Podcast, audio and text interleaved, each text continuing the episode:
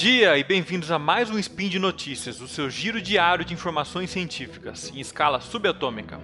Meu nome é Fernando Maia e hoje, dia 19 Gaia do calendário Decatrian ou dia 7 de julho do calendário gregoriano, falaremos sobre prevenção de rinite alérgica. Speed Notícias.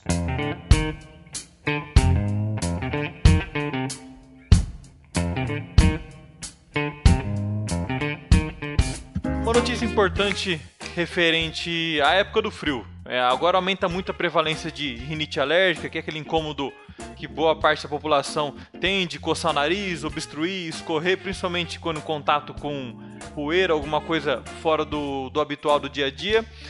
E eu tô trazendo para vocês aqui esses, essa prevenção sobre rinite porque tem uma prevalência muito grande desses sintomas nasais que eu vou falar para vocês que ocorre nos meses mais frios do ano, de maio a agosto. Em algumas cidades, a prevalência chega até 35%, principalmente em centros urbanos grandes. É, primeiro que eu vou começar para vocês para poder comentar. Evite travesseiro e colchão de pena e uso de espuma fibrolátex. Por quê? Isso vai impedir com, os arcos, que os ácaros se acumulem. E o ácaro acumulado é uma das coisas principais que desencadeia rinite alérgica. Tanto que na maior parte daqueles testes alérgicos você faz fazendo risquinho na pele e colocando um antígeno, boa parte deles vai aparecer o ácaro. Evita ainda tapete, carpete, cortina e almofada grande. Dê preferência para piso laváveis, como piso de cerâmica, vinil ou madeira na hora de construir ou morar numa casa.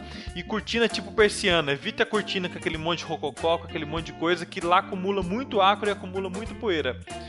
Cama e berço não deve estar muito perto da parede, que tem maior chance de, de pegar a umidade da parede e aumentar a chance de, de fungo e ácaro evitar bicho de pelúcia, evitar estante de livro com o livro aberto, que geralmente a maior parte das pessoas não limpa de tempo em tempo, evitar acúmulo de revista, evitar caixa de papelão, qualquer lugar que possa formar colônia de ácaro no quarto de dormir.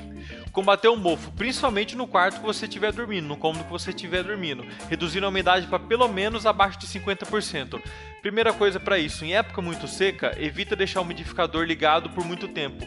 O umidificador ele tem que ser ligado 4 horas antes de você usar, umedecer o ambiente e depois desligado. Não pode ficar a noite inteira funcionando. E outra coisa, vocês podem usar ainda uma solução de ácido fênico entre 3 a 5%. Você pode manipular em qualquer farmácia. Ou uma solução diluída de água sanitária que pode ser aplicada em lugar mofado. Lembra, todo lugar que tem mofo, você tem que tirar esse mofo mecanicamente. Não é só colocar a substância e esperar que o mofo desapareça.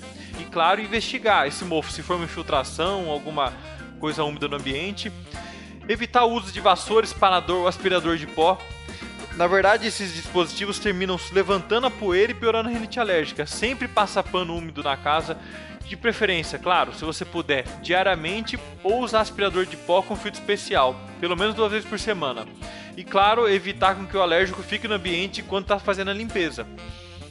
Evitar pelo de animal ou pena, especialmente no quarto ou na cama que essa pessoa tiver rinite alérgica. De preferência, animal de estimação para criança alérgica tem que ser peixe ou tartaruga. É, evitar inseticídio e produtos de limpeza com odor muito forte. Hoje, boa parte das pessoas relaciona a limpeza com um cheiro bom, mas boa parte das vezes a limpeza é a ausência de cheiro, porque esse cheiro geralmente é alérgeno, vai levar essa pessoa que tem predisposição a ter a, a crise aguda de rinite alérgica. E dê preferência para matar barata e roedor, que geralmente são os animais que podem levar a crises. Manter alimento fechado, acondicionado e não armazenar lixo dentro de casa. Dar preferência a pasta e sabão em pó para limpeza de banheiro e de cozinha. Evitar talco, perfume, desodorante, principalmente em formato spray. Mas você vai pensar, como vou evitar isso, sendo que eu já uso há muito tempo? Se você está habituado com a mesma marca de talco ou com a mesma marca de perfume ou desodorante, evita trocar. Toda vez que você for trocar, o seu organismo vai interpretar isso como algo diferente, que termina no sistema imune sendo um antígeno e vai levar a uma reação respiratória exacerbada, que pode ser asma ou pode ser rinite alérgica no nariz. Não fumar e não deixar que fume dentro dessa casa ou do automóvel dessa pessoa que tem rinite alérgica. Roupa de cama e cobertor deve ser lavada e secada ao sol ou ar quente antes do uso. Então, nessa época do frio, pegou para usar uma blusa ou uma roupa de cama, espera, deixa, lava ela, deixa no sol secando para depois usar. Se você for pegar do armário e colocar direto, geralmente vem aquele cheiro de roupa que está muito tempo parada e vai levar a crise de espirro e obstrução nasal.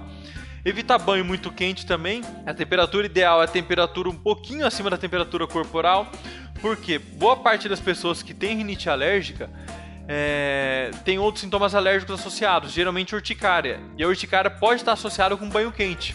Então evita ficar muito tempo no banho quente. E claro, de preferência, se possível, dê preferência à vida ao ar livre. Ambiente muito fechado, muito pouco ventilado, acumula ácaro, acumula perfume, acumula desodorante, acumula antígeno, que vai levar a pessoa a uma crise de rinite alérgica. E como eu faço diagnóstico de rinite alérgica? Primeiro, procuro o médico, de preferência um otorrinolaringologista geralmente, é, só para vocês terem noção, para poder ficar atento, geralmente os sintomas para a pessoa que tem rinite alérgica é obstrução nasal, o nariz fica tampado, geralmente essa pessoa sente obstrução e de um lado e para o outro, que piora muito quando ela está com crise. Rinorreia, o nariz começa a escorrer com uma secreção é, mais branquiçada, não é purulenta, não é esverdeada, parece mais uma água. E coceira no nariz. Geralmente a coceira, quando é muito forte, pode ir para a garganta, que a pessoa fica fazendo aquele barulho que fica coçando. Pode coceira pro ouvido também, que a gente chama de conjuntivite alérgica, ou ainda coceira no ouvido. Então, fique atento nesses sintomas, sigam essas dicas que eu falei para você e procure um otorrinolaringologista para poder ter um tratamento adequado. Até mais, eu espero que o Bach esteja comigo na próxima.